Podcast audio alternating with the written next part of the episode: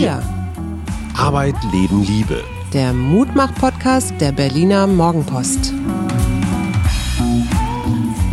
Hallo und herzlich willkommen zu einer super Sonderspezialausgabe unseres Podcasts Wir. Heute zum Thema Motivation. Und bevor ich meine bezaubernde bessere Hälfte vorstelle, eine kurze Geschichte zum Thema paradoxe Motivation. Ich grüße ganz herzlich Bettina, die gerade jetzt mit dem Hund unterwegs ist in Hamburg und die hat von ihrem Chef, einem Professor der Urologie, Männer in meinem Alter kriegen dann immer gleich Gänsehaut, wenn sie das hören, zu Weihnachten einen Schokoladenbrunnen geschenkt gekriegt. Mhm. Mediziner schenkt Mitarbeitern Schokoladenbrunnen. Normalerweise schenkt man ja sowas Motivierendes, so Jahresplaner oder Lebenshilfebücher. Ist das schlau, Schatz? Du, äh, ich denke, wenn sie sich darüber gefreut hat und das vielleicht ein geheimer Wunsch von ihr war, ist das sehr schlau, ja. Ja, und insofern kann auch sehr wertschätzend ist. Sinnloses und Ungesundes total motivierend sein. Man denkt sich, hey, der Chef, der ist ja eigentlich gar nicht so, wie wir immer dachten. Schatz, du, die Psychologin, warum Motivation? Warum Motivation? Klar, einmal, weil wir ja gerade Neujahr hinter uns haben und viele Menschen ins neue Jahr mit dem Willen und Wollen, sich in irgendeiner Form zu verändern oder zu optimieren oder wie mhm. immer du das nennst, ähm, starten. Und gleichzeitig ähm, geht es mir aber auch dabei nicht nur um die Motivation, sondern eben auch um die Veränderung. Mhm. Ähm, wir haben ja jetzt durch die Corona-Krise doch so einen kleinen Bewusstseinswandel, weil wir wahrnehmen, dass zum Beispiel die Klimakrise ähm, wichtig, wichtig ist, dass wir damit umgehen lernen, mhm. weil ja ein Teil dieses Problems eben auch Corona oder dieses kleine Virus ist. Und ähm, wir hatten ja schon mal diesen, De also wir haben ja neulich über Demut gesprochen. Mhm. Und Demut heißt ja auch etwas, sich etwas unter etwas Größeres ähm, mhm. begeben oder das wahrnehmen und demütig halten, verhalten.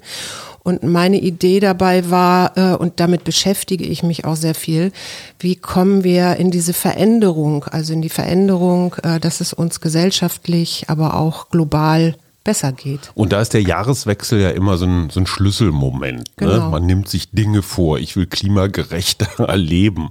Das genau. gelingt dann so drei, vier Tage, bei manchen vielleicht auch länger. Wir zum Beispiel sind jetzt schon eine Woche lang vegetarisch, alkoholfrei, drogenfrei, schlafreich und, und, und. Ja. Warum, warum gelingt uns das gerade? Da fragst du mich jetzt was, das weiß ich auch nicht genau, aber ich glaube, weil wir beide wissen, dass uns das gut tut. Das glaube ich nicht. Wir wissen, dass es uns gut tut, aber das ist noch lange kein Grund, es durchzuziehen. Ich glaube tatsächlich, wir machen das gemeinsam. Wir kontrollieren uns so ein bisschen, ja, auf der anderen Seite motivieren wir uns auch so ein bisschen. Wir erzählen uns gegenseitig von Erfolgen oder positiven Effekten. Ja, völlig richtig, aber Und da kommt noch eine zweite Komponente rein ins Spiel. Ich weiß aus meiner Lebenserfahrung, dass es zum Beispiel mich vegetarisch zu ernähren. Wir haben das ja, machen das ja teilweise auch in Workshops, dass wir mhm. da die ganze Woche nur vegetarisch essen. Äh, dass mir das hilft, zum Beispiel mein Energieniveau zu erhöhen oder meine Klarheit wiederherzustellen. Ja. Das heißt, dieses Wissen, das ist ja nicht nur eins, das ich im Kopf habe, sondern das weiß ich körperlich auch, ja. Mhm. Also ich weiß, wie da die Unterschiede sind. Das bringt mich ähm, dazu, äh, dass ich weiß, wenn ich das tue, aber wird es besser. Dann sind wir im kognitiven Bereich. Nee, nicht ich, nur, sondern auch im Fühlen. Okay weil ich mhm. mein Körper weiß oder ich das gefühlt habe, wie das ist, wenn ich mich zum Beispiel eine Woche nur vegetarisch ernähre. Aber wenn wir jetzt zum Beispiel in der Vorweihnachtszeit oder vielleicht auch generell in der Lockdown-Zeit so mit diesem Argument, ach ja, Ausnahmesituation, uns eher wie die Waschbären ernähren, ja. wie, wie genusssüchtige Waschbären, dann ist dieses Wissen und Fühlen aber auch ausgeschaltet, ne? weil so der Genuss und Lust und bequem und ach komm rein damit Mensch natürlich auch ziemlich mächtig ist. Ja, genau, das gibt gibt beides. Ne? Und ich finde, es ist auch völlig legitim und okay äh, zu sagen, okay, jetzt haben wir Weihnachten, jetzt gibt's Plätzchen und Entenbrust und ich weiß nicht was, ja. Rotwein. Ähm, und das ist auch okay so, aber ich weiß ja auch, äh, es kommt der Tag X. 1. Januar und da beginnt das Spiel von vorne.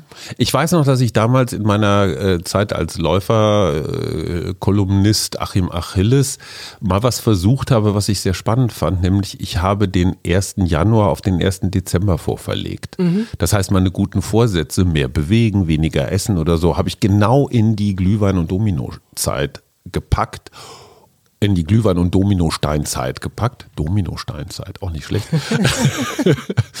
und das führte dazu, dass ich ein bisschen einsam war in dieser Vorweihnachtszeit, aber ich habe natürlich mir ungefähr drei bis fünf Kilo vom Leib gehalten. Mhm. Also dieses Muster durchbrechen, auch bei Motivation, funktioniert bei mir auf jeden Fall richtig gut. Mhm. Das wäre jetzt auch meine erste Frage gewesen, nämlich wo gab es mal einen Moment, wo du dir etwas vorgenommen hast und es auch wirklich durchgezogen hast, also es am Ende eben auch ein positives Ergebnis gab? Das war tatsächlich, also so mein größter Erfolg war so, ich würde mal sagen, meine Marathon- und Triathlon-Zeit. Mhm. Weil wenn du dir vornimmst, einen Marathon zu laufen, das geht, also das können wirklich nur die aller, aller, allergrößten Talente so aus dem Stand. Ja. Aber komplette Untalente, so westfälische Kaltblutpferde wie ich, die brauchen richtig viel Training. Und der Marathonlauf selber ist überhaupt nicht das Problem, sondern die Vorbereitung. Du rennst im November 30 Kilometer alleine, weil keiner Bock hat, das mitzumachen, bei so Nieselregen durch den Grunewald. Ja, und das ist echt die Hölle. Ja. Und da kann ich mich irgendwie gar nicht motivieren. Und da komme ich echt schlechter gelaunt aus dem, aus dem Wald raus, als ich reingegangen bin. Außerdem kann ich überhaupt nicht mehr gehen. Du kannst dich erinnern. Ne? Mhm. Ich bin dann nur noch gerade so in die Badewanne geglitten und ansonsten, ey, boah. War mit dir das ganze Wochenende nichts zu tun. Ja, also das, ne, dass ich fühle mich hinterher besser Ding, das funktionierte dabei überhaupt nicht. Ich habe es aber trotzdem durchgezogen. Mhm. Und ich kann dir sagen, warum. Ich weiß so viel aus der Psychologie, es gibt extrinsische und intrinsische Motivation. Genau. Die extrinsische ist die Peitsche. Genau. So, wenn du das oder nicht Verbote machst, oder sowas, so, ne? ne, dann kriegst du was auf den Rüssel. Und intrinsisch, ich will das, weil finde ich geil. Mhm. Und das war bei mir so eine Mischung. Ich habe immer an die externe Anerkennung ähm, geglaubt mhm. und darauf gehofft. Und das Klatschen der Zuschauer, wenn du durchs Ziel läufst? Ja, auch meine Frau, die dann in irgendwelchen Rotweinrunden von ihrem tollen Mann erzählte, ah. der in Wirklichkeit total bescheuert ist und da 30 Kilometer, also weißt du, wenn irgendwelche Gerippe im Grunewald gefunden werden, das sind Männer, Männer im fortgeschrittenen Alter, die versucht haben, für einen Marathon zu trainieren. Oder Mamil? Mamils, genau, Männer in Lycra. Ähm, und das ist das Interessante. Ich kann mich noch erinnern. Es ist wirklich eine total bizarre Geschichte. Du würdest mich sofort einweisen. Aber auf meiner Stammstrecke gab es so einen grünen Glascontainer. Mhm.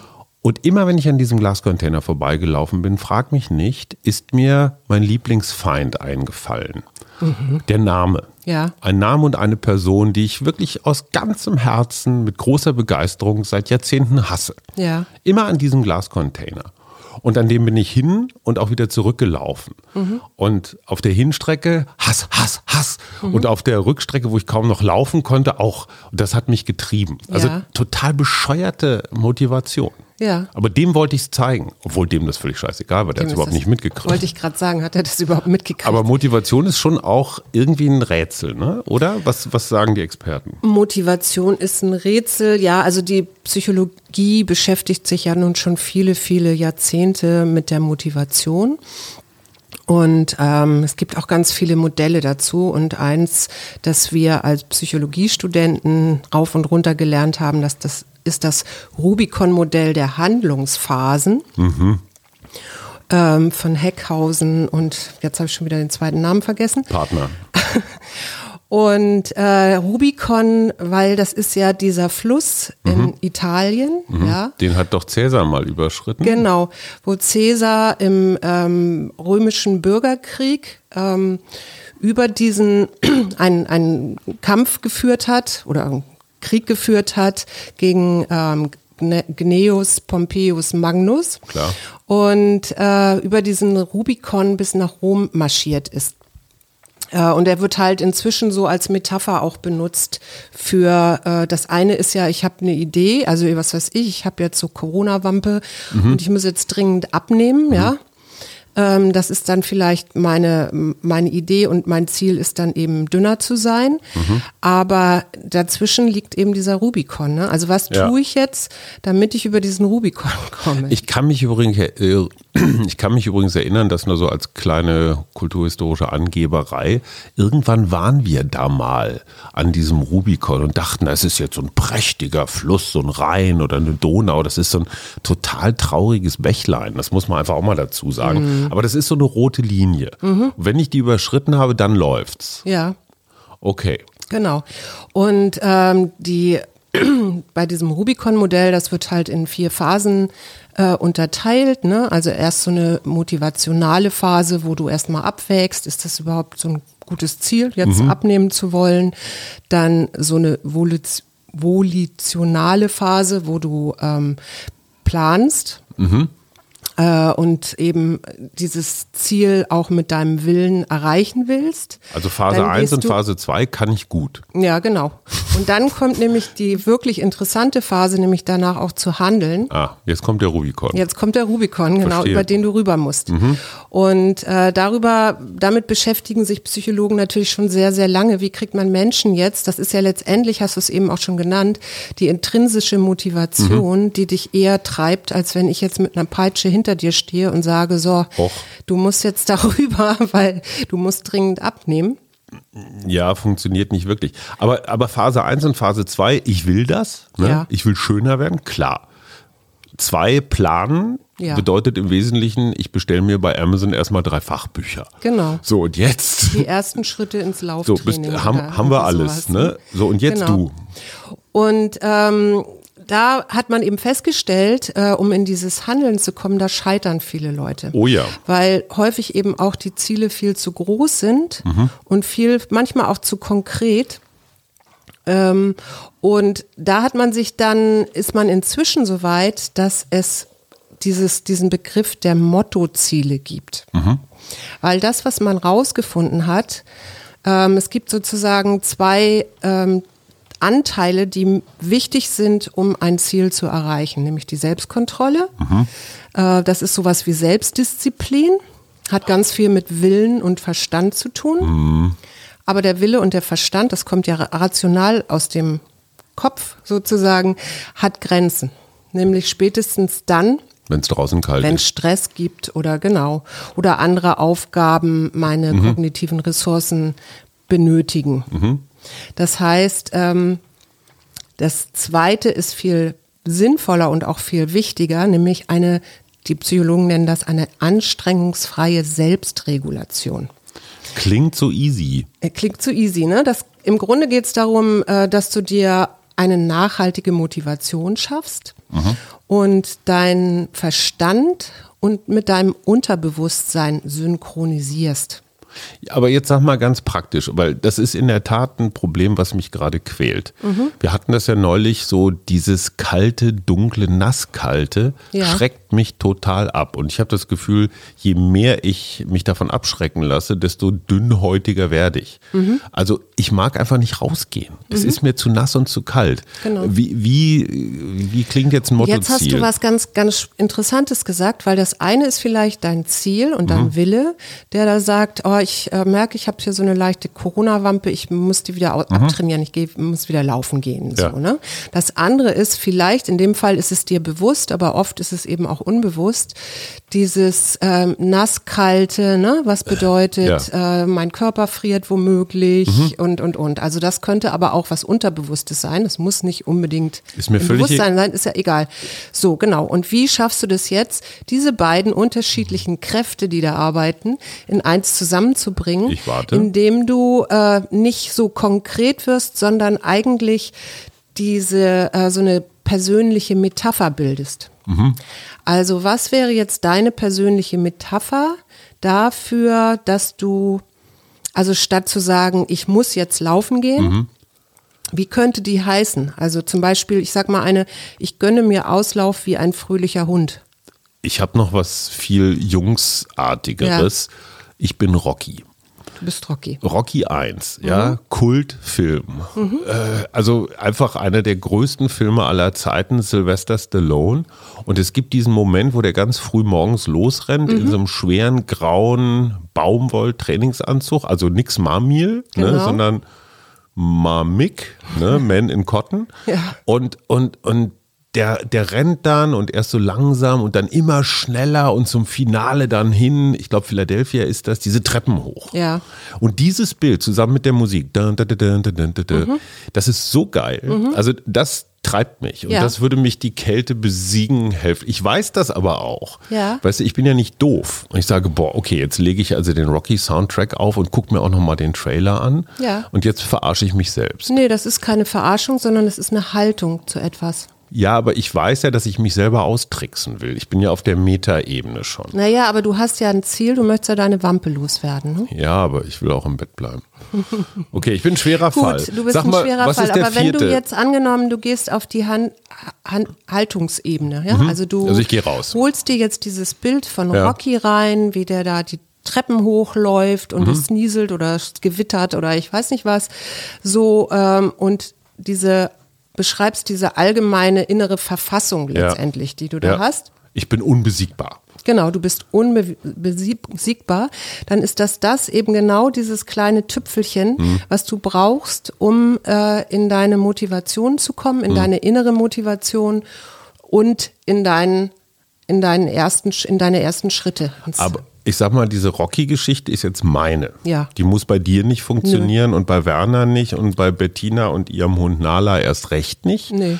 Ähm, die muss ich mir selber suchen. Also da muss ich Genau. so eine Selbstinspektion machen, so was funktioniert bei mir wirklich. Mhm. Da muss ich ganz kurz eine Geschichte aus dieser Woche loswerden. Fällt dir was auf an mir? ja, du sitzt äh, heute nicht in deinem Schlafanzug. Danke reicht. Weil ich habe Folgendes festgestellt. Es war diese Woche der Fotograf der Berliner Morgenpost da, ein bisschen Selbstwerbung, Reto Klar, wunderbarer Mensch, hallo Reto. Und Reto hat ein Foto für meine neue Kolumne gemacht. Die neue Kolumne heißt Politik auf der Couch, so politische Psychologie, warum machen die das und wie kommt das bei den Wählern an? Egal. Und wir haben so ein, ich sag mal, so ein bisschen freudianisches Bild konstruiert. Also da ist so eine Sofalehne im Bild und ich sitze da so ein bisschen so wie so ein Psychoanalytiker und habe mir dazu meinen sehr alten, aber sehr kostbaren Nadelstreifenanzug äh, rausgeholt für dieses Foto. Ja. Und ich habe gemerkt, wenn ich das an so einem ranzigen, düsteren Lockdown-Tag mache, es macht was mit mir. Nur die Klamotte. Daraufhin habe ich mich, und du hast es tatsächlich festgestellt, habe ich mich dazu durchgerungen, einen Schrank zu öffnen, die Büchse der Pandora, wo ungefähr 10, 20 Kleidungsstücke drin hängen, die in diesem Schrank hängen, ja, weil man sie nie wieder anzieht.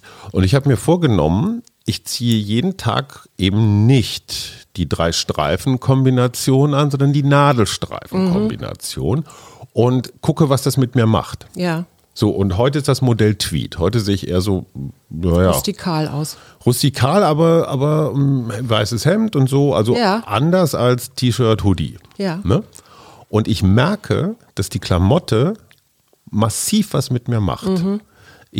Ich, bin- ernst, also ernster, gar nicht im Sinne von langweiliger. nimmst dich auch selber ernster, Ich, so, das ist der Punkt. Das ist der Punkt. Insofern ein Plädoyer, äh, auch um die deutsche Sportartikelindustrie zu stützen. Neue Klamotten, neue Laufschuhe können durchaus, wenn ich so ein Typ bin, der über Mhm. solche Reize funktioniert, können durchaus helfen. Ja.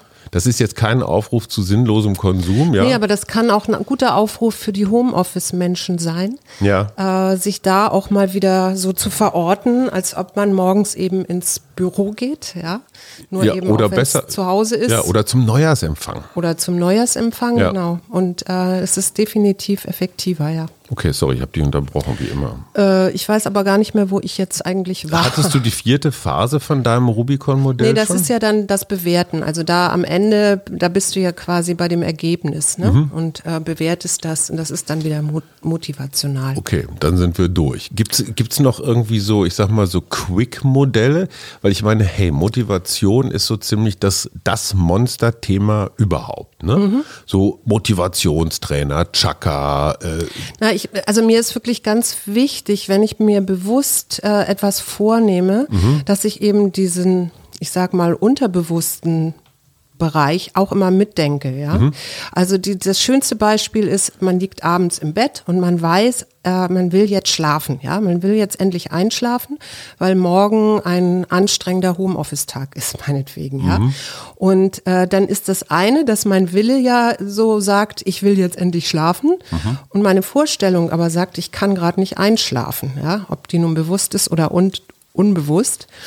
Und ähm, mich dann das am Ende des Tages wach hält. Mhm. Ja, das heißt, was mir da wichtig ist dabei, ist äh, wirklich sich dann, dass man sich dann ein Bild macht, äh, wie man schön schläft, schöne Träume hat, äh, also sich das wirklich richtig reindenkt, wie so eine Vision entwickelt. Mhm. Ja, und dann mit dieser Vision und das ein, dass man einschlafen will, ist, äh, hat sich dann, glaube ich, schon erledigt, ähm, auch ins Bett geht. Damit arbeitet ja letztendlich, ich arbeite damit sehr, sehr viel, weil ich ja äh, bei meinen Coaches und Klienten oder Klienten ähm, meistens jemanden habe, der einen Veränderungswillen hat. Mhm. Und diese Imaginationsübungen oder auch manchmal auch Hypnotherapie oder so sind eben da sehr, sehr wertvoll und sehr hilfreich. Was mir noch hilft, sind tatsächlich andere Menschen. Mhm. Im Sinne von, wenn ich laufen gehen möchte und soll mich alleine motivieren, dann scheitere ich. Mhm. Ich habe aber zumindest mal zwei Jungs, hallo Olli, hallo Matthias, die so ähnlich gestrickt sind wie ich, die jetzt auch nicht so die Motivationswunder sind, aber in dem Moment, also es gibt diese Tradition, dass ich am Donnerstag mit Olli eine SMS austausche. Ja. Die heißt nur ganz kurz. Die heißt nur 9H. Mhm. Nicht mal mehr Fragezeichen oder gar nichts mehr, sondern nur 9H heißt 9 Uhr. Mhm. Treffpunkt natürlich, Fischerhütte am Schlachtensee. Mhm. Und jeder weiß, was gemeint ist. Und diese zwei kleinen Zeichen 9H ja. reichen, um mich da am Samstag hinzutreiben. Mhm. Weil ich will vor Olli jetzt nicht das Weichei sein, das verpennt oder zu schlapp ist oder mit irgendeiner schlechten Ausrede kommt. Und er ist ganz genauso gestrickt. Ja. Und mit Matthias so ähnlich. Mit dem habe ich Treffpunkt Gelbe Brücke Volkspark. Da müssen wir auch so, ich bin in der Stadt, wann könntest du so? Also andere Leute und so keine Schwäche zeigen. Ist wahrscheinlich so ein Jungsding. Ne? Mhm. So, boah, komm her, da, da, da, da, da, da, da. Ähm, das hilft mir auch. Also ja. Gruppenbildung, glaube ich, mit Gleichgesinnten. Also nicht ja. mit Negativlingen. Dann hast du ja, musst, hast du ja auch einen Grund rauszugehen, weil du weißt ganz genau, der arme Olli steht da allein im Wald, wenn das du nicht kommst. ist mir egal.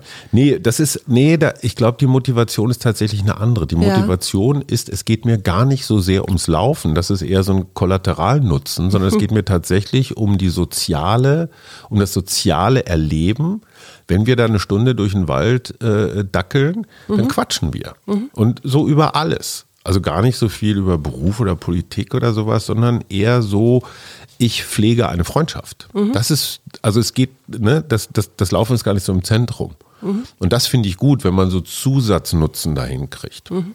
Was wäre jetzt ein gutes Ziel für dich? Also wir waren ja bei diesen Neujahrsvorsätzen. Mhm. Hast du irgendeinen Neujahrsvorsatz? Ich habe ganz bewusst keine Neujahrsvorsätze gefasst, weil ich glaube, die Enttäuschung, und das hast du ganz am Anfang gesagt, zu große Ziele mhm. äh, und ich neige zu Weltretterzielen. Ne? So, ich muss das Klima retten. Ja. Und dann stelle ich nach zehn Tagen fest, oh Mist, Klima immer noch nicht gerettet. Dann falle ich eher in ein tieferes Loch der Unmotivation. Mhm. Und deswegen, ich bin großer Vorsatzgegner inzwischen. Ich finde, Vorsätze müssen dann gefasst werden, wenn die Zeit reif ist. Und, und, und es gibt so eine Vorsatzverfehlungsdepression spätestens in der zweiten Januarhälfte. Alle Fitnessstudios, wenn sie auf sind, leben davon. Ne? Ja, natürlich. Die schreiben ihre meisten Verträge immer in der ersten Januarwoche. Ja, ich merke das auch beim Yoga tatsächlich. Oder also so, genau. Online-Yoga im Moment. Beim, im, im, Februar weißt du dann, das Fitnessstudio ist wieder leer, weil die ganzen mhm. guten Vorsätze dann wieder zum Teufel sind. Und das ist jetzt so die zweite äh, Kunst, nämlich zu sagen, wie kann ich denn das halten? Also, weil mhm. das Entscheidende ist ja dabei, dass dass ich eine Routine entwickle. Genau. Also, dass das irgendwann von selber läuft, dass ich mir, mal abgesehen von Ollis äh, SMS, aber am Freitagmorgen oder am Samstagmorgen meine, meine Schuhe schnüre und dann auch äh, rausfahre und mit Olli laufen gehe. Ähm, das ist ja dann irgendwann, wenn es eine Routine ist, passiert das von selber und ich denke gar nicht mehr darüber nach, dass das draußen vielleicht nieselt und kalt ist oder so. Na, du ja. hast in deinen, in deinen Workshops ja auch immer dieses Naturversprechen. Ne? Mhm. Also die Leute haben ja gar nicht das Gefühl, so hier wird jetzt irgendwie groß rumtherapiert oder geheilt oder sowas, sondern ganz im Gegenteil, oh, ich komme mal wieder raus mit Ja. anderen. Ja. Das ist ja so ähnlich. Ne? Ja. Aber das darf ich mir auch als Vorstellung so in Ja, den Kopf. natürlich. Okay, okay. Klar, alles, was hilft, ist, hat recht. Was hilft, hat recht. Genau. Ähm, aber um solche neuen Verhaltensgewohnheiten eben Mhm. auch zu stärken, äh, ist es ganz gut, wenn man zum Beispiel, also es gibt ja auch Menschen, die haben einen Home-Trainer oder sowas, ja. Was ich tödlich finde. Ja, was ich auch tödlich finde, aber angenommen, äh, es gibt so Sachen, was machst du zum Beispiel gerne? Was sind angenehme Gewohnheiten? Also wir haben im Moment zum Beispiel diese äh, Gewohnheit, dass wir uns abends immer noch mal ein, zwei Folgen Dark angucken, ja? Ja, also für alle, die auf ein bisschen abgefahrene Serien stehen, also es hat so einen großen Teil Lindenstraße, ne? so, so Kammerspiel, so in so einem Weil es in Kaff. einem kleinen Kaff spielt, ja. Und, äh, und alles andere spielt auch gar keine Rolle. Also es gibt kein Berlin und keine Es Politik. sind auch immer wieder die gleichen Drehorte. Ne? Also so, also was ganz und dann auf der anderen Seite irgendwie so, wow, Quantenphysik, schwarze Löcher, Mystery, so Zeug. Mhm. Und am Anfang waren wir skeptisch und inzwischen sind wir echt druff. Ja. Wir müssen uns das abends geben. Würde das zum Beispiel funktionieren, wenn ich sage, okay, du darfst heute Abend wieder eine Folge gucken, musst aber vorher genauso lange, wie die Folge dauert, äh, dich draußen bewegt haben? Das wäre auch gut. Ich habe jetzt aber So eher an so eine Verträge. Verknüpfung gedacht. Mhm. Ne? Also äh, was mache ich gerne? Äh, vielleicht, wenn es jetzt, ich meine, so, so einen Film zu gucken äh, und dabei zu laufen, ist so ein bisschen schwierig, weil Absolut. du musst ja auch ein bisschen äh, gucken, wo läuft, kommt die nächste Wurzel oder ich weiß nicht was, ja. Ja. Aber das könnte ja jetzt auch zum Beispiel ein Podcast sein, den du gerne hörst. Und ähm, das dann zu ver verbinden, eben Mhm. während du Podcast hörst, dann Laufen zu benutzen. Also etwas Positives, was. Ja. du sowieso schon gerne machst, was vielleicht auch eine kleine Belohnung für dich ist, zu verbinden mit dieser diesem Laufen, um so eine Routine dann zu entwickeln. Ich kenne einen prominenten Menschen, der hat tatsächlich so ein Heimrudergerät und zwar so, ein, so den Tesla unter den Heimrudergeräten aus irgendeinem edlen Holz mit so einem Wassertank, der rotiert. Kennst du das? Der macht dieses Wasserblubbergeräusch. Immer wenn du ziehst an dieser Ruderschnur, Ja. dann dreht sich das und du hast das Gefühl, du bist auf dem See. Also das ist total sinnlos, dass man dieses Wasser schleudert. Es wird dadurch nicht sauberer oder so. Aber es, es, es gibt so eine Natur. Und der guckt dabei dann immer Sachen, die er gerne guckt. Und er sagt, in der Tat äh, ist das so ein bisschen Selbstbetrug, weil das, was dir eigentlich nicht so angenehm ist, das Rudern, tritt einfach so in den Hintergrund zurück. Genau, und was äh, dann vielleicht auch noch hilft, sind so, wenn ich so am Anfang bin und weiß, ja, ich möchte schlanker werden, ich möchte wieder gesünder werden, mich mehr bewegen, ähm, dass man sich diese ersten Schritte eben auch vorstellt. Und was Anfänger, glaube ich, das weißt du viel besser als ich, aber was Laufanfänger, glaube ich, ganz häufig falsch machen, ist, dass sie sich zu viel vornehmen, oder? Zu viel, zu schnell, zu weit. Genau, und dann ja. Und dann gibt es die ersten. weh und dann Genau. hören sie auf. Ja. Ne? Und wenn du den Leuten sagst, pass auf, erstmal nur 100 Meter laufen Mhm. und dann wieder 100 Meter gehen, das finden Leute zum Teil unwürdig, weil sie das Gefühl haben, naja, das ist hier irgendwie so eine Ja, ich Reha-Klinik. kenne das ja auch. Ich äh, habe ja auch mal mal wieder so meine Laufphasen, wenn auch nicht so kontinuierlich Meine wie Diskretion du. Ich verbietet weiß, es mir, darüber zu sprechen. Ich weiß aber, dass ich dann mir angewöhnt hatte, immer so ein bisschen härter zu atmen. Ja. So nach dem Motto, okay, wenn jetzt ein Läufer kommt, dann sieht, sieht es so aus, als ob ich gerade einen Sprint hingelegt habe. Genau, Ja. Mhm. einen Sprint hingelegt habe und jetzt eine Pause machen darf. Kulturelle oder ich habe mich, ich habe mich irgendwie gedehnt oder irgendwas gemacht. Ne? So wegen, ist ja. auch eine super Vermeidung. So, Ja, so den Baum so wegdrücken, ne? umschubsen. Genau. Mhm. Man kann aber natürlich auch so einen kleinen, ähm, also wenn ich jetzt so eine Affirmation mir bilde, ähm, wir hatten das ja eben mit deinem Rocky, ne? Das kann ich mir natürlich auch immer wieder als kleiner Post so an Spiegel äh, packen und mir das immer wieder auch reinholen. Also ich bin, ich bin Rocky und ich bereite mich auf meinen Kampf des Lebens vor oder so. Wobei ich das jetzt so mit dem Kampf, da merke ich gerade, dass das für mich schon wieder ein bisschen Ja, eine Jungsgeschichte. Ist. Das ist eine Jungsgeschichte, ja. Was mir dabei noch einfällt, ist, und da sind wir wieder bei dem ganz alten Thema Subjekt-Objekt. da sind wir wieder bei dem ganz alten Thema Subjekt, Objekt. In dem Moment, wo ich Objekt bin und das Gefühl habe, ich bin Opfer der Umstände, ich bin Opfer des Wetters, ich würde dann auch jede Mikroverletzung, also nicht nur körperlich, sondern auch seelisch, so, ach, ich bin so empfindsam heute, es tut mir gar nicht gut. Also ich würde alles heranziehen, warum ich als Opfer der Umstände mich jetzt gerade nicht bewegen kann.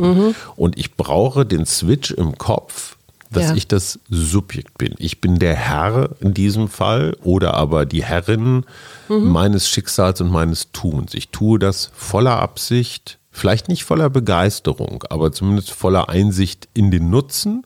Ja. Und ich werde nicht gelaufen, sondern ich laufe.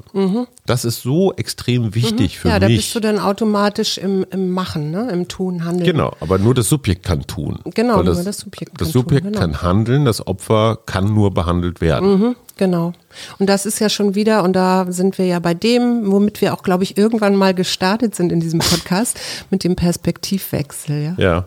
Sag mal, Prokrastination ist ja auch so ein Riesenthema. Ja, ne? definitiv. Für Schieberitis. Mhm. Also ich gehe heute laufen, aber lieber nicht morgens, weil oh, da ist noch so kalt oder so dunkel. Mhm. Ich hänge erst einmal die Wäsche auf und dann mache ich das. Und bei Facebook ist ja auch immer was los. Dann ist es mittags. Und mittags ist eigentlich super, weil, obwohl, nee, mittags, wenn die mich laufen sehen, dann denken die alle, ich habe keine Arbeit oder so, warten wir mal bis abends.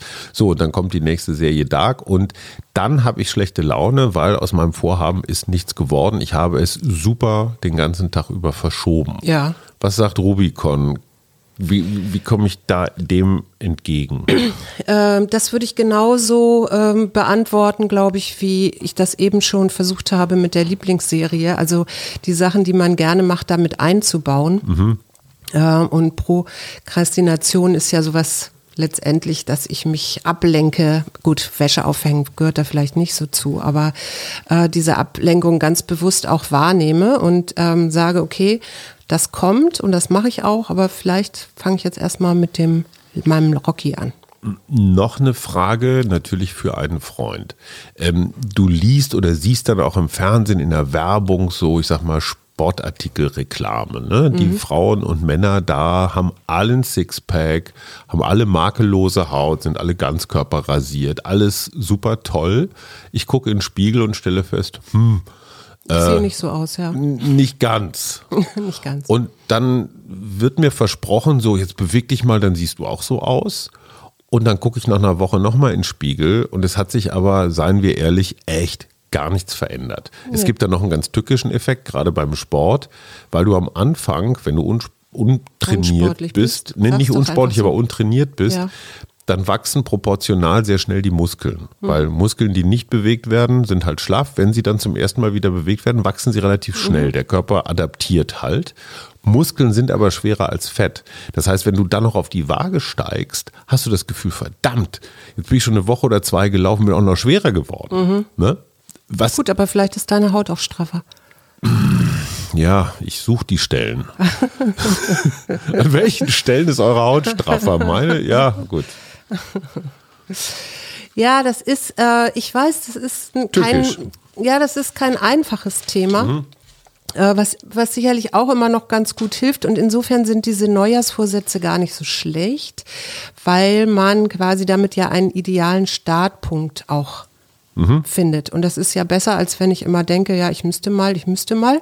Es ist also schlauer, sich da auch einen klaren Startpunkt zu suchen, ob das nun der Beginn eines Semesters ist oder der eigene Geburtstag oder der Beginn einer neuen Woche oder eines neuen Monats. Ja. Ähm, das hat man tatsächlich in Studien nachweisen können, dass da dieser Tag, also welcher Tag das ist, Ja. äh, da die auch ganz viel Kraft drin liegt.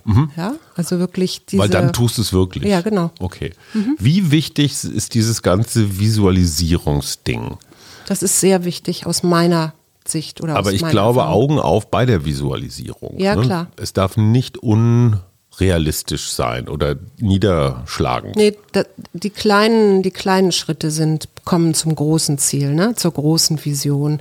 Bei uns in der, äh, beim Coaching nennst du das Meilensteine. Also ja. du, du entwickelst die große Vision, wo willst du irgendwann mal sein? Also ja. das visualisierst du auch. Und dann geht es darum, wie sind, wie sehen nun deine nächsten konkreten Schritte aus? Also was genau wird dein erster Schritt sein, um deinen Vorsatz oder deine Veränderung in dein tägliches Leben zu integrieren? Was wäre das jetzt, wenn du ein Ziel hättest? Also wir haben. Also ich kann das nur aus der Vergangenheit ähm, erzählen, wieder Thema Sport die Tatsache, dass am, ich sage jetzt mal, 18. Juni ein mhm. Wettkampf ist, der mhm. womöglich dieses Jahr sogar stattfindet, weil ne, kein Lockdown mehr ist. Die Panik bei diesem Wettkampf richtig scheiße auszusehen, also irgendwie im allerletzten Drittel oder 28. zu landen.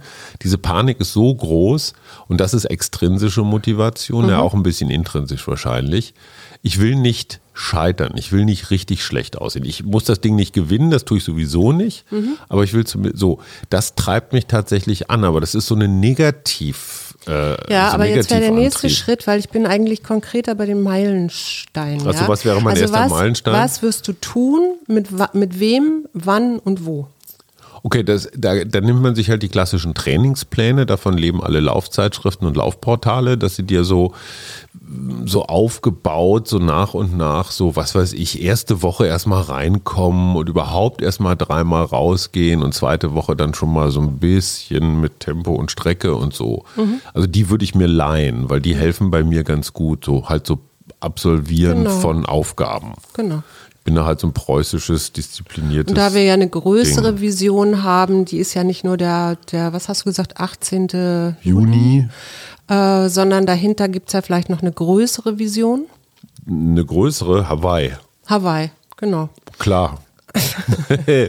es gibt davor womöglich noch eine kleinere, dass ich sagen würde, so im März mhm. nehme ich dann zum ersten Mal an so einem, keine Ahnung, so einem Volkslauf über drei Kilometer um Ententeich teil, damit ich dann schon mal so in den ersten zehn Wochen so einen Antrieb habe. Also mhm. so habe ich das immer gemacht, das hat ganz gut funktioniert. Es funktioniert jetzt halt nicht mehr, weil ich hatte es alles. Also mein Adrenalin ist verkippt, was, was das angeht. Mhm.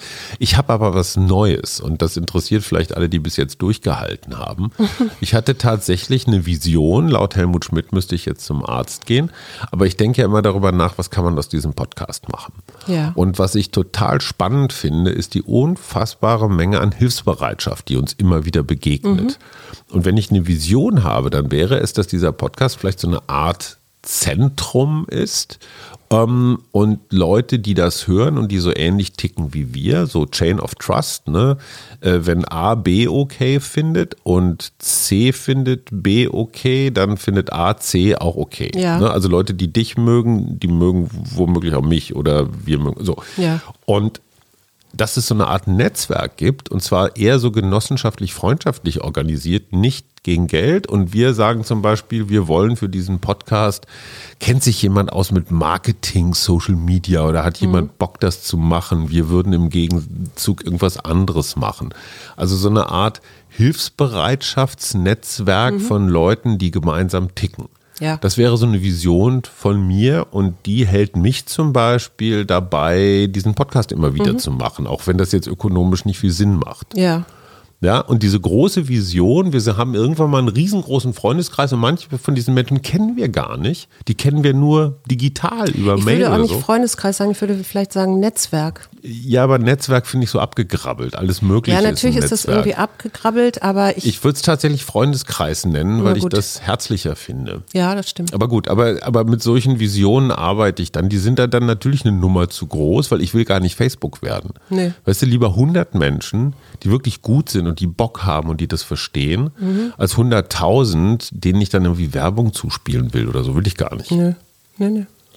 Ist doch, ist doch ein schönes, großes Visionsziel, würde ich sagen. Okay. Und äh, ich möchte an dieser Stelle auch nochmal sagen, vielen, vielen Dank, ihr Lieben, die ihr uns schreibt und Themen vorschlagt und so weiter. Ich komme gerade nicht dazu äh, zu antworten liegt auch daran, dass ich ja noch arbeite. Also der Podcast ist ja nicht so mein Hauptaugenmerk hier ähm, die Tage und ich mache nichts anderes.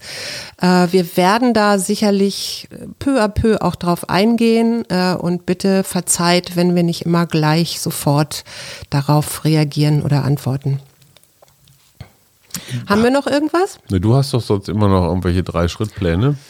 Ich habe äh, heute nichts mehr. Ich finde, das reicht jetzt auch. Ähm, ich habe nur noch ein Sag paar mal, was dich, das, darüber haben wir gar nicht geredet, weil du hast mich immer was so, zur Motivation gefragt. Was motiviert dich eigentlich? Wann hast du so richtig, also zum Beispiel, wovor ich bis heute riesen Respekt habe, ist dein Studium. Ja, du hast vor über zehn Jahren, hast du schon im fortgeschrittenen Alter, andere Menschen sind Großmutter in dem Alter, hast du gesagt, ich will nochmal studieren. Und zwar jetzt nicht irgendwie so Zeug, Ja. sondern richtig hart Humboldt, Numerus Clausus, äh, Master. Bachelor, Master mit Arbeit, mit Statistik, mit allen Dämonen, die wir immer schon hatten. Wie hast du dich motiviert? tatsächlich auch über eine große Vision. Also das eine ist, dass ich einfach festgestellt habe, mir macht es unglaublich Spaß, Menschen so in ihre Kraft und Stärke zu bringen. Und das habe ich ja vorher auch schon gemacht. Ähm, und das wirklich fundiert zu lernen und auch den, den Hintergrund dafür zu haben, also den theoretischen Hintergrund, ja, den Unterbau. Äh, das war ein ganz großer, das war ein ganz großer Motivator bei mir und ich hatte immer dieses Bild, wenn ich dann fertig bin und das ja jetzt auch tue, also jetzt arbeite und äh, die Menschen dann auch zu sehen, wie, wie Menschen wirklich aufblühen und wie die so Ja. Schritte machen. Und es ist eben so, man kann zwar sich denken und reden und so, aber ins Tun zu kommen, das äh, hilft, da ist ein Coach manchmal sehr hilfreich. Und, Und- hilfreich zu sein ist für mich eine ganz große Motivation. Und wie groß war dieses Trauma deiner Jugend, äh, dass du damals jetzt irgendwie dein Studium aus welchen Gründen auch immer früher nicht fertig gekriegt hast? Also ich glaube schon, dass das ein, ich, ich würde das nicht Trauma nennen, ja, aber das war schon immer so ein kleiner, so ein kleiner schwerer Sack, der mir so auf dem Rücken klebte und der so mein Selbstwertgefühl nicht unbedingt befruchtet hat, ja, dass ich das äh, abgebrochen habe. Ich meine, das hatte gute Gründe, warum ich mein erstes Studium Ja, abgebrochen ja habe, aber egal. Und äh, ja, ich, ich, das ist ja ein Prozess. Also das ist so schwer zu sagen, so da war dann der Punkt und da ist dann das passiert oder so. Äh, das überhaupt durchgezogen zu haben und mich da auch mit allen, ich meine, mir hat das ja auch unglaublich viel gebracht. ja, das ist aber, aber jetzt wieder so rational. Ja, das Weil ist, das ich ist ja kann es Mhm. auch nicht erklären, weil es ist so eine Veränderung, äh, die dann in mir auch stattgefunden hat, dadurch, dass ich mich bewegt habe, dadurch, dass ich ins Handeln aber gekommen das bin. wusstest du ja vorher nicht. Das wusste ich vorher nicht. Ne? Aber ich würde das so, ohne dir zu nahe treten zu wollen, aber so eine Art Trumpsche Motivation nennen. So von wegen, euch werde ich es zeigen. Oder ihr werdet noch sehen, was in mir steckt. Also so dieses. Nee, das hatte ich gar nicht. also nicht so, von Nee, wegen, ich nee, bin früher gescheitert und jetzt werde ich es euch allen Nein, nochmal das, ich habe das auch damals nicht als Scheitern betrachtet Okay, so. weil das ist ja auch so ein bisschen Rocky-artig. Ne? So, Ja. man kommt aus kleinen Verhältnissen und man wird es jetzt mal der ganzen Welt zeigen und der Nation, was so in Nein, das hatte steckt. eher was so mit äh, lebenslangem Lernen zu tun, zu festzustellen an einem bestimmten Punkt in meinem Leben und da war ich ja schon Mutter und ich hatte meinen Beruf, dass das eben nicht alles äh, in meinem Leben gewesen sein kann. Ich glaube, das haben ganz viele Leute, die so in so einem mittleren Lebensalter Absolut. sind. Und die meisten bleiben dann doch drin stecken und ich habe dann irgendwie doch gedacht, nee, ich, ich möchte es wissen, ich möchte noch mal mehr wissen vom Leben und ja, das ist sicherlich auch ein Teil der Motivation. Ein wunderbares. Schlusswort. Wir wollen mehr wissen zum, vom Leben und deswegen machen wir jetzt Schluss, ihr Lieben. Wir Startet wünschen euch ein wunderschönes Wochenende. Startet ins, ins, ins Motivationswochenende. Legt euch wieder hin. Kleine Ziele, ihr wisst es jetzt. Und wir hören uns am Montag wieder. Tschüss. Arbeit, Leben, Liebe. Der Mutmach-Podcast der Berliner Morgenpost.